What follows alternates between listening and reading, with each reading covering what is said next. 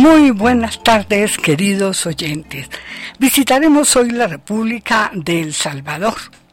Este país centroamericano sorprende por la belleza de sus paisajes y su enorme riqueza cultural, sus playas, el gran atractivo para el visitante. El Salvador es famoso por su turismo colonial y cafetero. Este último, un poco más reciente, por el debacle del café de hace más o menos 15 años. Bienvenidos, queridos oyentes.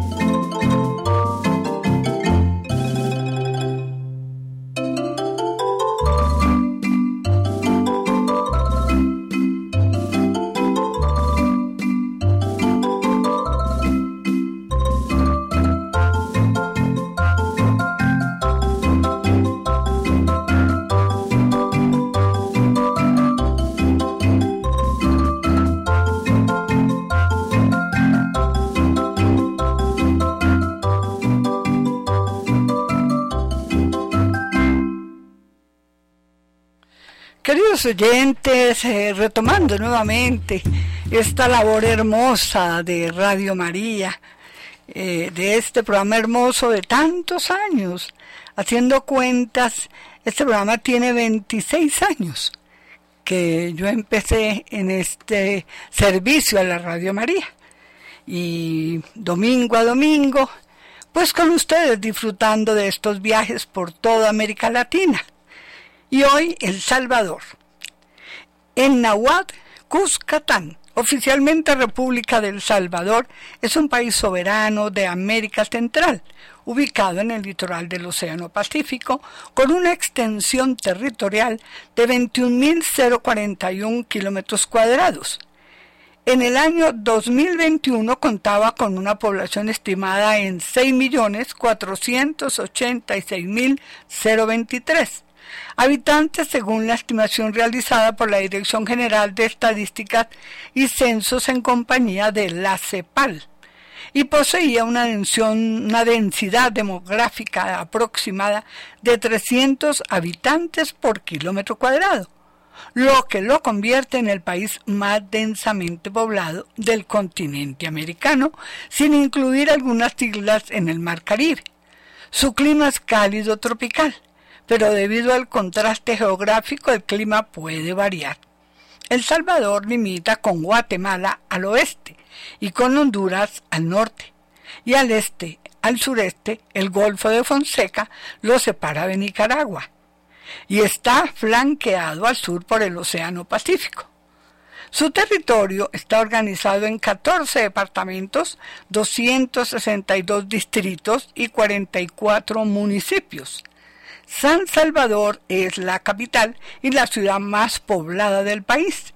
Su área metropolitana incluye 14 distritos cercanos y concentra la actividad política y económica de la República.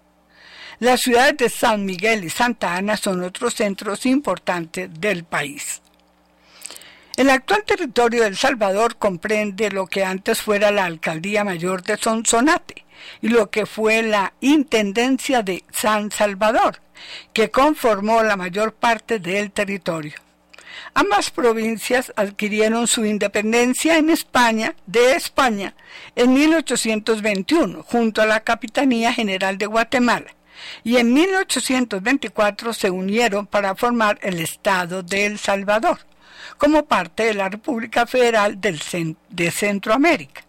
En la época precolombina existía un importante núcleo indígena, conocido como el señorío de Cuscatán, que en lengua nahuatl significa lugares de collares. El idioma náhuatl sigue siendo hablado en El Salvador. Este junto con el lenca salvadoreño o potón son los únicos idiomas indígenas hablados en El Salvador. Desde su independencia hasta avanzada la década de los años 20 del siglo XX, El Salvador fue gobernado por conservadores y liberales. Sin embargo, sería hasta la década de los 30 que la Fuerza Armada concentraría el poder político en el respaldo de la oligarquía local, hasta finales de los años 70, cuando un golpe de Estado finalizó esa etapa de la historia nacional.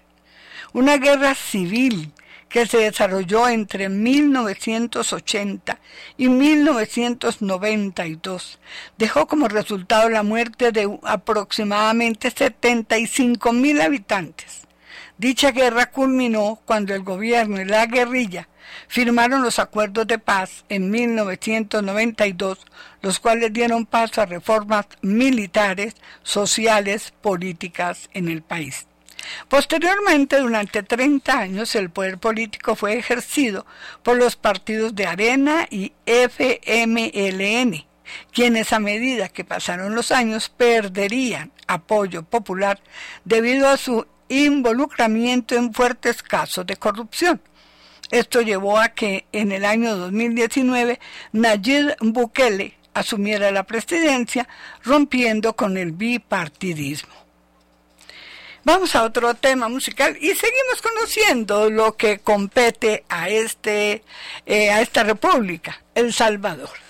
Escucharemos ahora, todo esto es del folclore salvadoreño, queridos oyentes. Allá la marimba es el medio musical que ellos utilizan. Callecita de Flores, una cumbia de Inocente Valle Velas. Marimba, Alma Juvenil lo interpreta.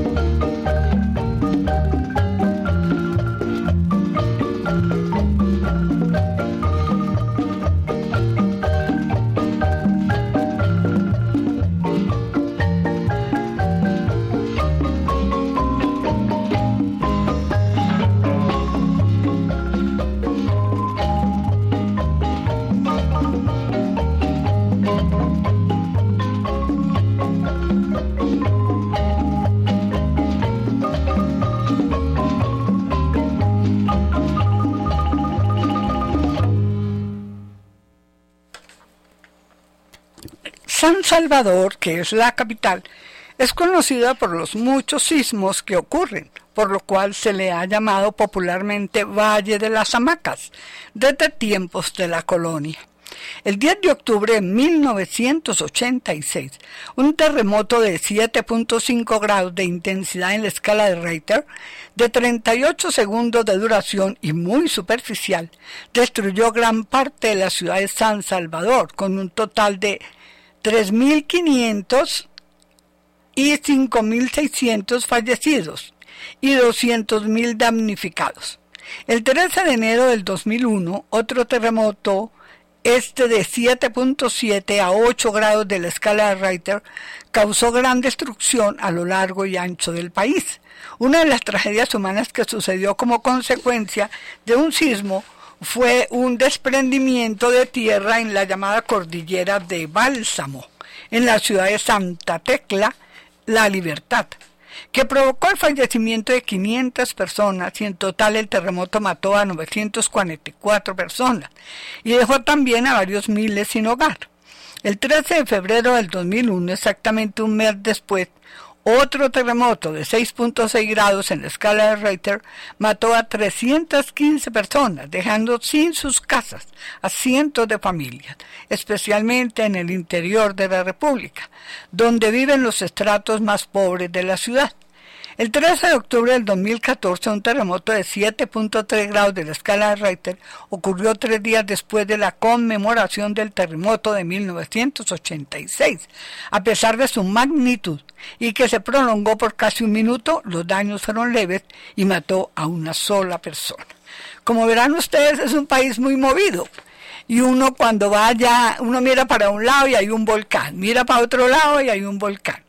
Eh, es un paisaje hermoso lleno de volcanes, pero es un país muy lindo, muy tierno, de gente muy linda, muy agradecida y que ha sufrido mucho.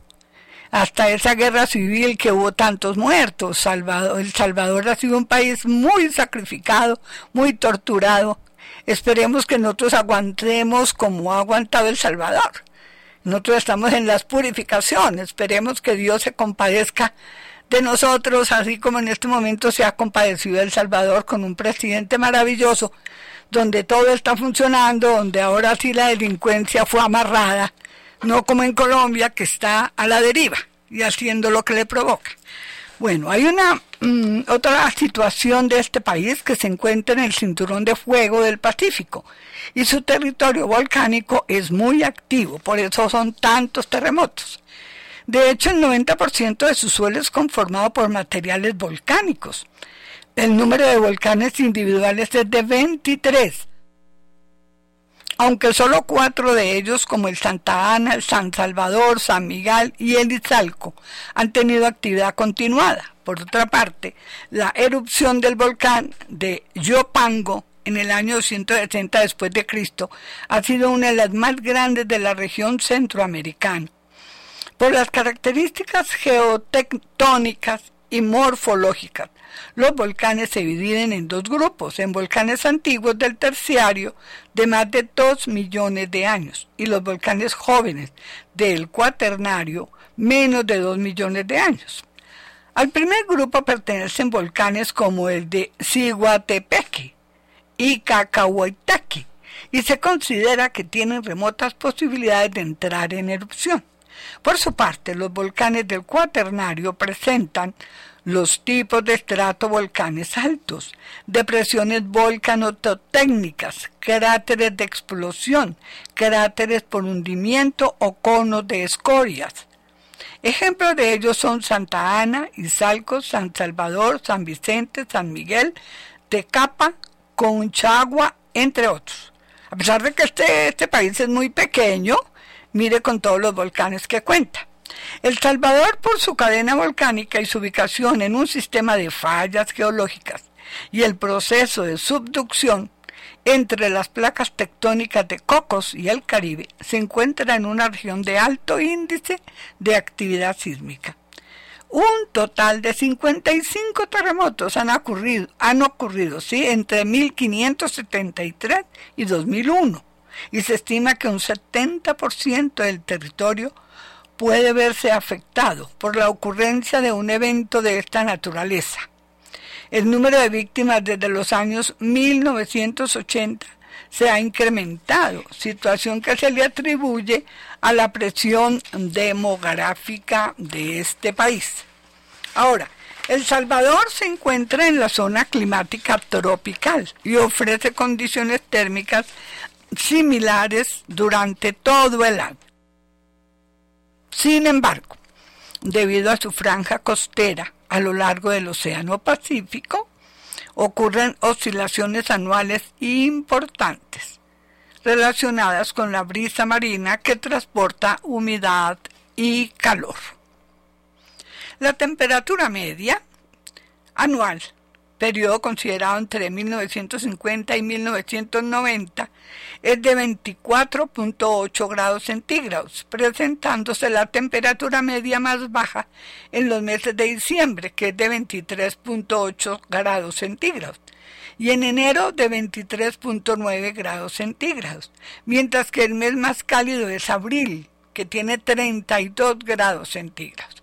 La precipitación media anual es de 1.823 milímetros de agua. Como los termómetros de las estaciones meteorológicas van siendo influenciados por la isla de calor de estas urbes, en los últimos 30 años la temperatura ha aumentado 1.2 grados centígrados, siendo los años 80 una de las décadas más calientes, aunque la estadística ni siquiera cubre su centuria, con precipitaciones influenciadas por el evento Enos. Estos datos son importantes, queridos oyentes, para que conozcamos los territorios a los cuales visitamos. Eh, un país en el que me sentí muy bien, eh, su gente muy cordial, muchos sitios para conocer, tiene mucha historia que es importante, ya vamos a seguir con nuestra narrativa y ya lo van a conocer. Escucharemos ahora otro tema lindo también del folclore salvadoreño, el torito pinto. Estos temas son del folclore y mm, lo interpretan a marimba conjunto salvadoreño.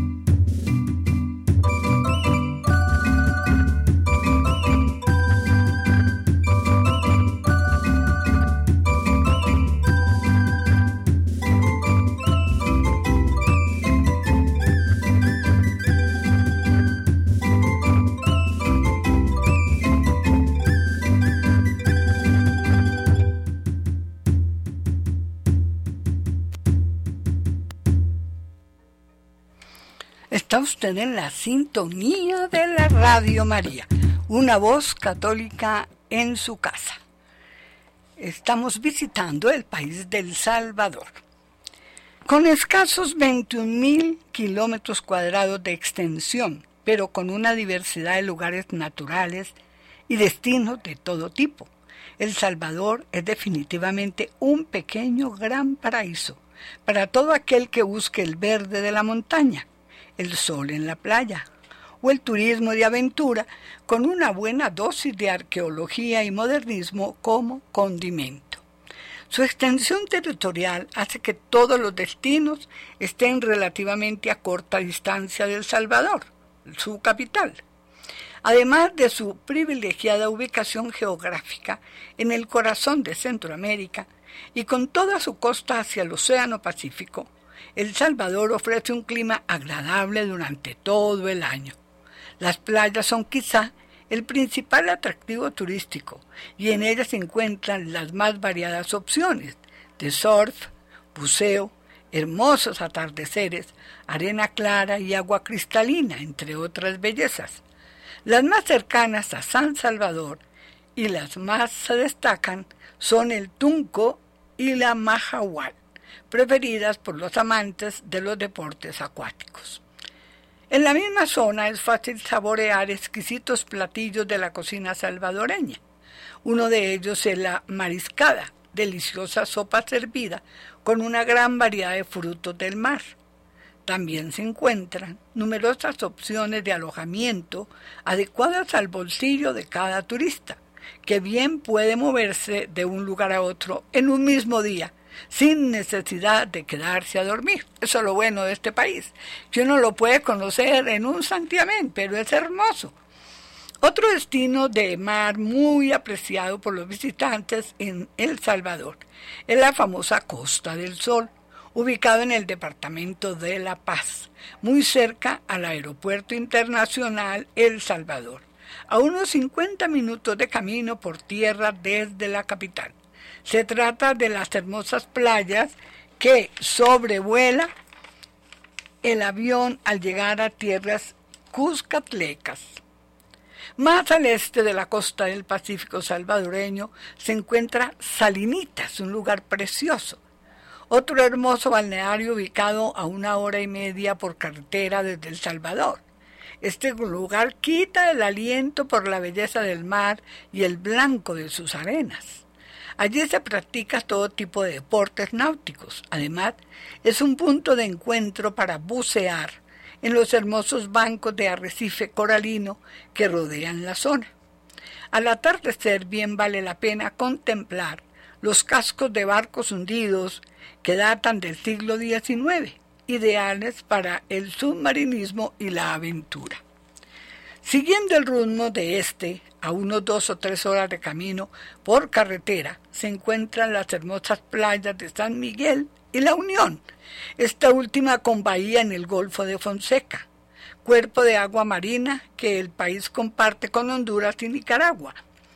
El Cuco es una hermosa playa aún en la jurisdicción de San Miguel, de arena clara y tibias, agradables aguas. Todo un oasis para las altas temperaturas de la ciudad. Allá usted tiene todo el tiempo eh, contratando un carrito que no sale caro, puede hacer un gran correrío por toda la costa y va conociendo playas hermosas, que de eso se trata, ¿no? Bueno, vamos a escuchar ahora otro tema también muy salvadoreño, Danzando con Marisma, un porro de Flavio Valle Per. Lo interpreta Marimba Alma Juvenil.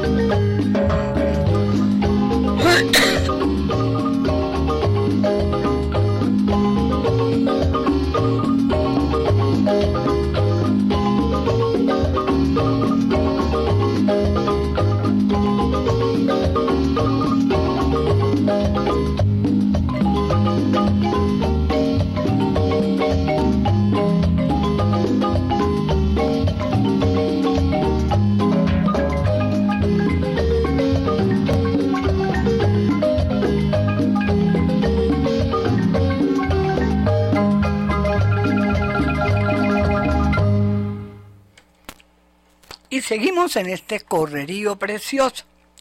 El tamarindo se encuentra cerca de allí en la Bahía de la Unión, compartiendo la hermosa vista del volcán Conchagua, el último del territorio salvadoreño. Es una playa de aguas cristalinas que parecen más una gran laguna por su poca profundidad. El viaje por las islas de la bahía del lado salvadoreño, donde se hallan playas vírgenes y un verde natural que invita a la relajación, también hace parte de la ruta. El lago Ilopongo, el más grande del país, está a solo media hora de la capital y es otro de los grandes atractivos paisajísticos.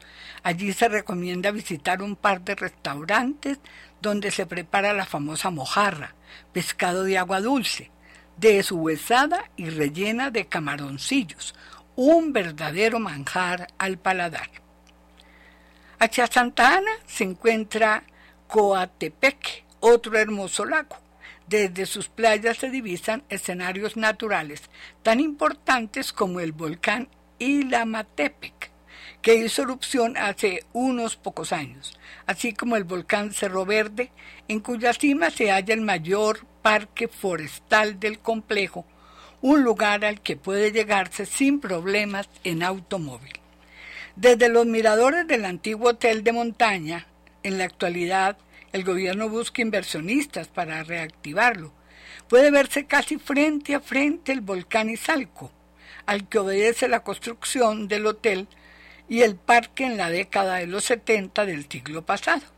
Sin embargo, una vez levantado el centro turístico, la pequeña actividad volcánica que mantenía Izalco se apagó. En la cabecera del país, en Chalatenango, también se disfruta el turismo de montaña en medio de un paisaje que recuerda las artesanías en madera con grabados del reconocido pintor salvadoreño Fernando Yort. Siguiendo esta misma línea de contacto con lo natural, pero muy cerca de la capital, a escasos 15 o 20 minutos se puede optar por los planes de Renderos y la Puerta del Diablo este último un complejo natural de cerros y riscos, donde se realizan caminatas al aire libre y se preparan exquisitas pupusas, que son como unas arepas rellenas, la cosa más rica. El Salvador también es famoso por su turismo colonial y cafetero, un poco más reciente tras el debacle del café más o menos de hace 15 años. Pueblos como Suchitoto, Izalco, Panchimalco son verdaderas joyas coloniales que aún guardan mucha de la tradición prehispánica e hispánica. En cuanto al turismo del café, numerosas haciendas que recién comienzan a reactivarse se dieron a la tarea de crear hostales y hoteles con el fin de aprovechar su infraestructura y atraer a visitantes, hacer un turismo de finca, ¿no? Que te muestran todo, cómo se produce, eh, lo que ellos hacen habitualmente. Es muy bonito. La guerra civil de la década de los 80 también ha despertado un atractivo turístico en pueblos como Perquín, El Morazán o más de tres horas por carretera al noreste del país. Ahí puede visitarte auténticos tatus, improvisados y artesanales búnkeres, cavados en la tierra por la guerrilla para protegerse de los bombardeos de la Fuerza Aérea. El Salvador también es arqueología, pero más allá de las pirámides de San Andrés y Tazumal, que son una belleza y están, se puede decir, a medio descubrir, porque todavía los, los cubre eh, pasto, arena y demás. Parte del mundo maya ofrece la experiencia única de la Pompeya de América la única aldea maya encontrada en Mesoamérica gracias a la cápsula del tiempo brindada por la ceniza de un volcán que sepultó el poblado. Se trata de la joya de Serén. Uno va y ya han descubierto muchas cosas, cómo vivían los anteriores indígenas, eh, se ven sus cocinas, sus sitios de dormitorio, todo dentro de la misma tierra, ¿no? vale la pena conocerlo visitarlo. Ahora, Cusclatán, el Salvador del pasado. Vamos a ver qué pasa acá.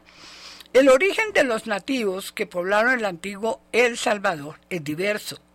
La fundación del señorío de Cuscatlán, ahora castellanizado a Cuscatlán, se atribuye a grupos migratorios que venían de México, posiblemente de origen azteca. La palabra nahual, Cuscatlán, significa tierra de dicha y se compone de dos palabras, Coscalt, que significa collar, símbolo de la riqueza, y de la palabra tlán, que equivale a abundancia.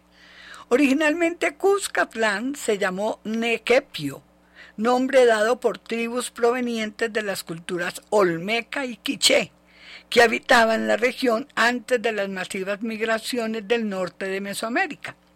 Los pipiles rebautizaron la región como Cuscatlán debido a la asombrosa fertilidad de las tierras. La palabra pipil en lengua náhuatl significa niño.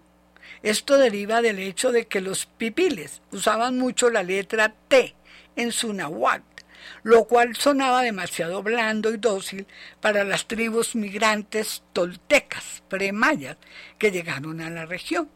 Las civilizaciones del centro de México en su usaban tl, tl, dándole una expresión más sonora y fuerte a las frases.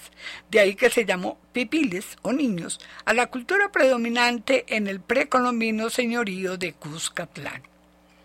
La población que encontraron los conquistadores españoles ya no era autóctona y original del Salvador, sino producto de estas tribus migratorias de más avanzada cultura. Se especula que todas ellas descendían de un tronco común y como había variedad, se hablaban varias lenguas.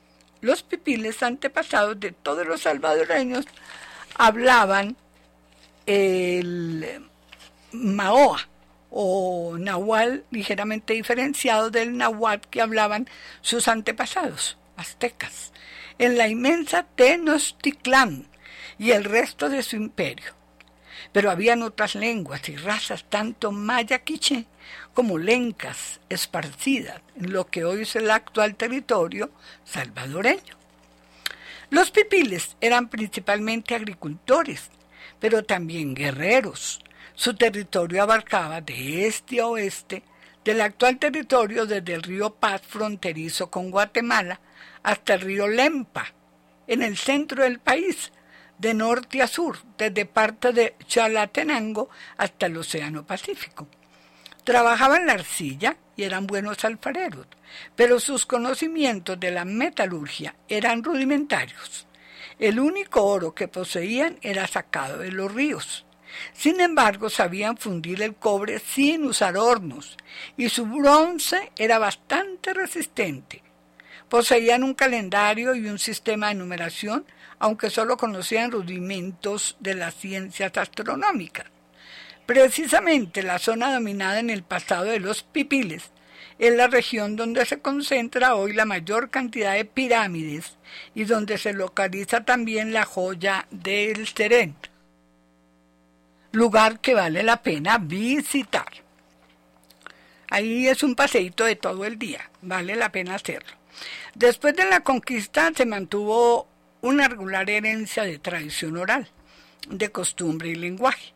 Pero debido a la revuelta campesina con orientaciones comunistas a mitad del siglo XX, en contra del dictador Maximiliano Hernández Martínez, se prohibió la vestimenta y el hablar nahuatl, debido a que había sospechas de un conato de revolución oculto tras la lengua y las costumbres nativas.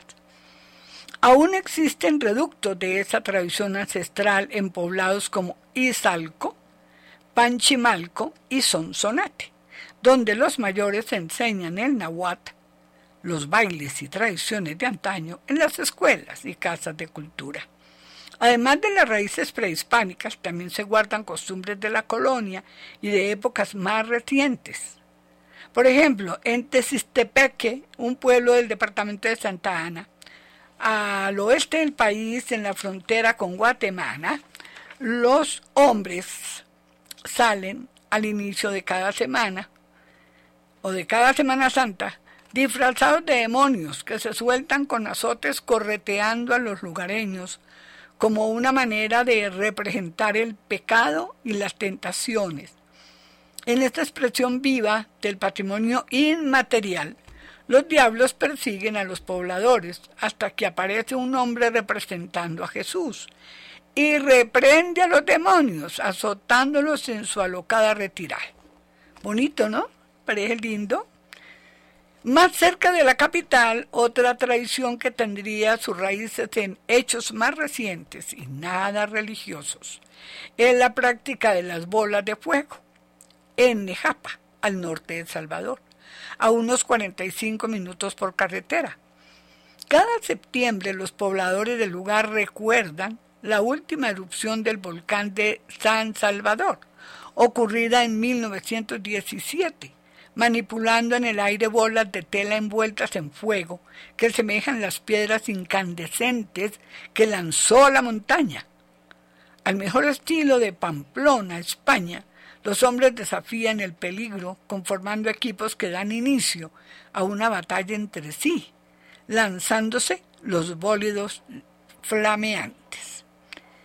Y qué susto, ¿no? Es, un, es un espectáculo que da, que da angustia. No lo vi, no me tocó porque es en septiembre. Nosotros fuimos como más o menos en junio, finales de junio. Para quienes deseen permanecer en la capital y conocerla mejor, bien, pueden disfrutar la animada vida nocturna y las diferentes opciones gastronómicas.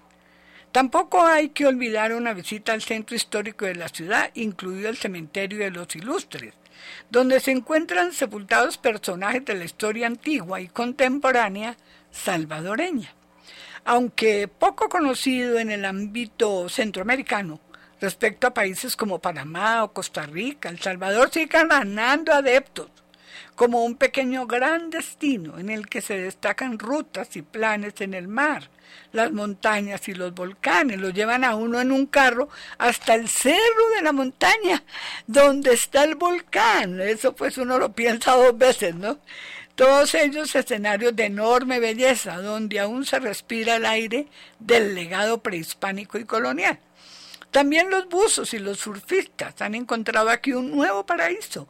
El Salvador, con sus innumerables paisajes, es un país mágico y misterioso por descubrir. Por eso les digo que yo, que ya lo conocí, les puedo decir que es bien lindo y hay que visitarlo. Otro tema musical, muy del folclore salvadoreño, el son de los novios. Vamos a escucharlo y a bueno, a, a disfrutarlo.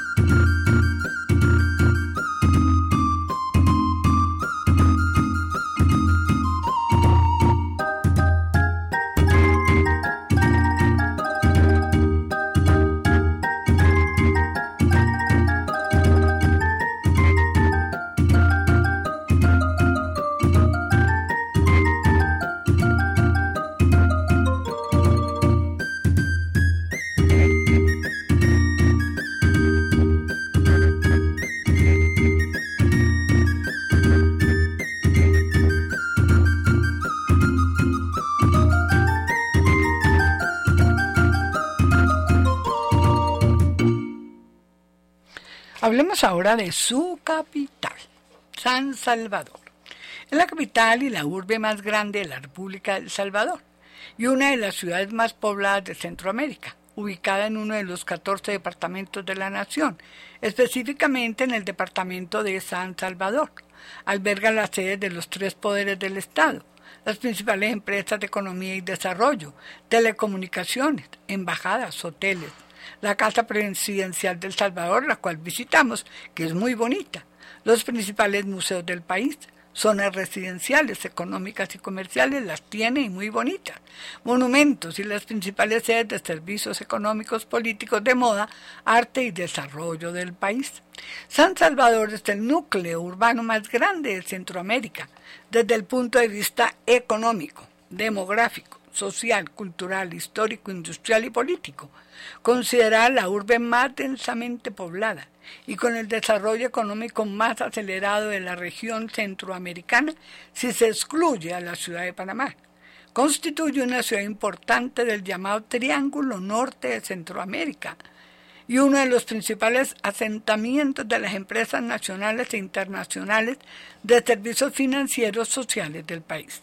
La primera fundación de San Salvador tuvo lugar en 1525, probablemente en el antiguo Cuscatlán, se fundó en 1528 al sur de Suchitloto, pero su población no se asentaría en su aplazamiento actual hasta 1545.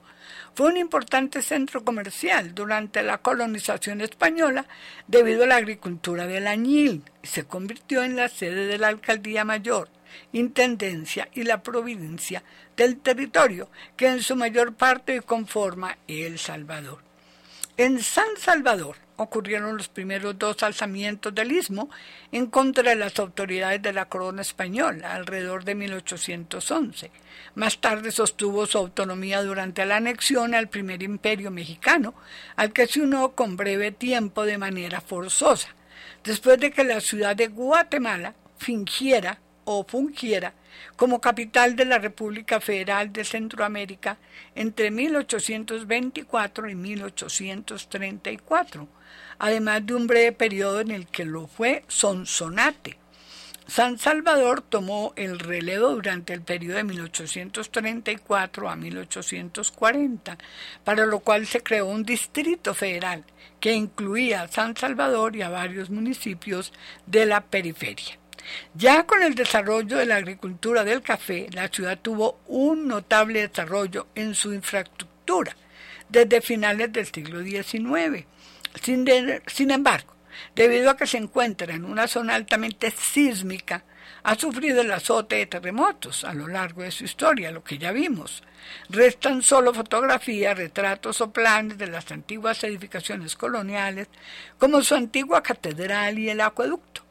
El terremoto de 1873, por ejemplo, provocó que San Salvador fuera reconstruido con edificaciones de madera y de hierro importadas enteramente desde Bélgica y lámina troquelada italiana, como la de las iglesias de San Francisco y Sagrado Corazón, además de los hospitales Rosales, entre otros. Esta catedral es hermosísima la estaban como remejorando, redecorando, pintando el día que fuimos a verla, pero es una hermosura. San Salvador es una de las primeras ciudades de fundación española en la Centroamérica histórica, la región que durante la colonización, hispanoamericana constituyó el reino o Capitanía General de Guatemala, también es la capital más antigua y duradera en la región antedicha, ya que desde su traslado en 1545 al Valle de las Hamacas, ha permanecido ahí desde este año hasta la actualidad. También debido a que desde que la monarquía española la designó como sede administrativa de la provincia san salvadoreña en 1540, permaneció así hasta llegar a establecerse como capital del Estado salvadoreño pese a los terremotos, inundaciones y erupciones que esta población tuvo que soportar desde hace siglos, siempre fue reconstruida en su sitio original, pese a algunos intentos de traslado en áreas menos sísmicas. San Salvador se ha establecido como la principal ciudad de El Salvador. La ciudad también es sede de la Arquidiócesis de San Salvador, así como de muchas ramas protestantes del cristianismo, incluyendo evangélicos. El sistema de la integración centroamericana SICA tiene su sede en San Salvador. En el ámbito deportivo ha albergado a los Juegos Centroamericanos y del Caribe en 1935, en el 2002 y los Juegos Deportivos Centroamericanos en 1977 y 1994. Ahora en el 2023 será la sede de los eh, 34 edición de los Juegos Centroamericanos.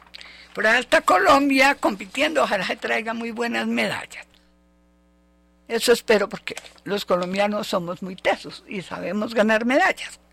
Aunque con hambre porque pocas veces se reciben ayudas del Estado. Bueno, otra cancioncita, ¿cierto? Otra melodía para ustedes. Esta es hermosa también del folclore, Poporopera, un porro de Ramón Carrascosa, Marimba Alma Juvenil, nos la interpreta.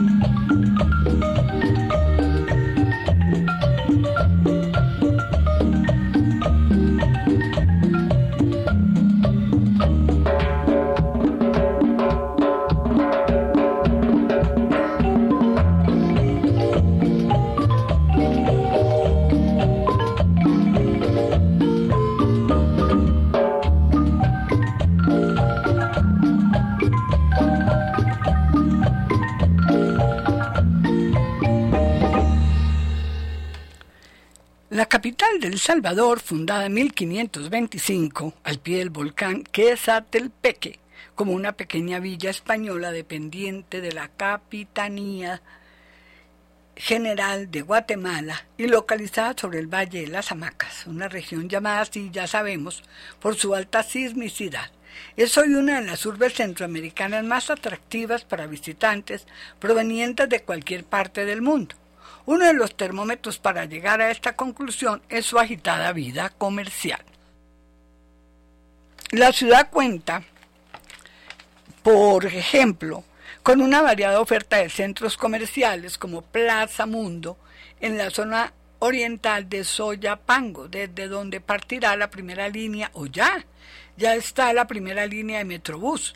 Próximo a, iba a ser próxima a ser inaugurada cuando estuvimos, pero ya a esta altura debe, estar inaugurada. No hemos vuelto a saber de eso.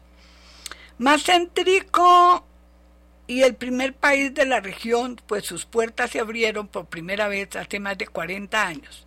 Y claro, los más modernos y novedosos entre los que se encuentran galerías muy cerca del monumento al Divino Salvador del mundo en la colonia Escolón, que también es una belleza. Al poniente de la urbe, ya en los alrededores de la ciudad de Santa Tecla, está Multiplaza y la Gran Vía. San Salvador cuenta permanentemente con una amplia oferta gastronómica, compuesta por comida rápida, manjares internacionales o típicos salvadoreños. Los mejores restaurantes están en la zona rosa, en la colonia San Benito, hacia, el poniente, también en la pujante y exclusiva zona de Santa Elena, donde se ubica la Embajada de los Estados Unidos y la sede de Avianca, y el suroccidente ya en la jurisdicción del antiguo Cuscatlán. Además se encuentran muchos lugares donde, donde comer en el moderno y exclusivo complejo de Plaza Futura, en la colonia Escalón, hacia el extremo oeste de la ciudad. Se puede recorrer rápido. San Salvador ofrece tanto franquicias gastronómicas internacionales como Beningán o Rus Gris, entre otros, como también opciones gourmet del sabor salvadoreño. Es el caso de A lo Nuestro o los restaurantes puramente tradicionales como típicos Margot, por donde no se puede pasar sin probar la estrella de los platos locales, las pupusas, que son unas tortillas de maíz rellenas tradicionalmente de queso, pero que también se rellenan con otra variedad de ingredientes, con carne, de pollo, bueno, etcétera. Estos y otros platos salvadoreños pueden hallarse en otros ambientes más informales en una amplia gama de opciones en el municipio del antiguo Cuscatlán o en los planes de renderos con un clima y una vista envidiables. Este último queda hacia el sur, a unos 20 minutos de la ciudad. Como le digo, hay muchos sitios para degustar. Para apreciar en detalle la historia salvadoreña, nada como una juiciosa visita al Museo Nacional de Antropología, MUNA, y para deleitarse con propuestas estéticas hay que dirigirse al Museo del Arte Marte. Además, hay conciertos sinfónicos en el Teatro Nacional, en pleno centro histórico, y una iniciativa del grupo empresarial POMA mantiene temporadas teatrales permanentes a lo largo del año en el Teatro Luis Poma, en Metrocentro. Los bares y discotecas de Zanzibar como algunos llaman de forma coloquial a San Salvador, se han concentrado en la zona rosa, en San Benito o en algunos sectores de la Escalón.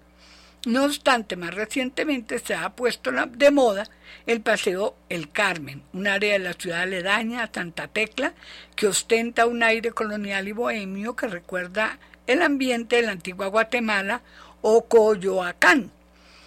El famoso café salvadoreño puede gustarse, es una delicia yo no me imaginaba que había un café mejor que el nuestro y resulta que este café es delicioso.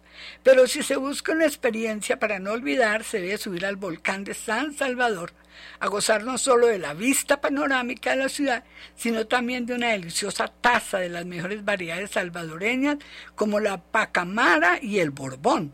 A quien le interese subir al volcán probablemente también le gustará practicar deportes náuticos como esquiar, y conducir una moto acuática y bucear. El sitio idóneo para hacerlo es el lago de Yopongo, a unos 25 minutos de San Salvador. Hacia el oriente, pasando por Plaza Mundo, es importante ir acompañado de expertos en buceo, como aquellos que provee El Salvador Divers, entre otras organizaciones. Si se visita esta zona a finales de enero y se recorre con suficiente suerte, podrá apreciar el show aéreo y lo pongo, organizado por el Club Salvadoreño de Aviación Civil. Bueno, queridos oyentes, tenía muchas otras cosas para contarles de los salvadoreños, pero pues el tiempo se me acabó definitivamente les iba a contar lo de la Semana Santa, que ellos hacen unas cosas preciosas, unas procesiones con calles llenas de flores en el piso. Bueno, toda esa historia les tenía para contar, pero será para otra oportunidad. Queridos oyentes, hasta aquí Folclore Hispanoamericano. Habló para ustedes Lucero Zurbaga. Tengan ustedes una feliz tarde. Que Dios me los bendiga y no se muevan de este día que sigo con ustedes.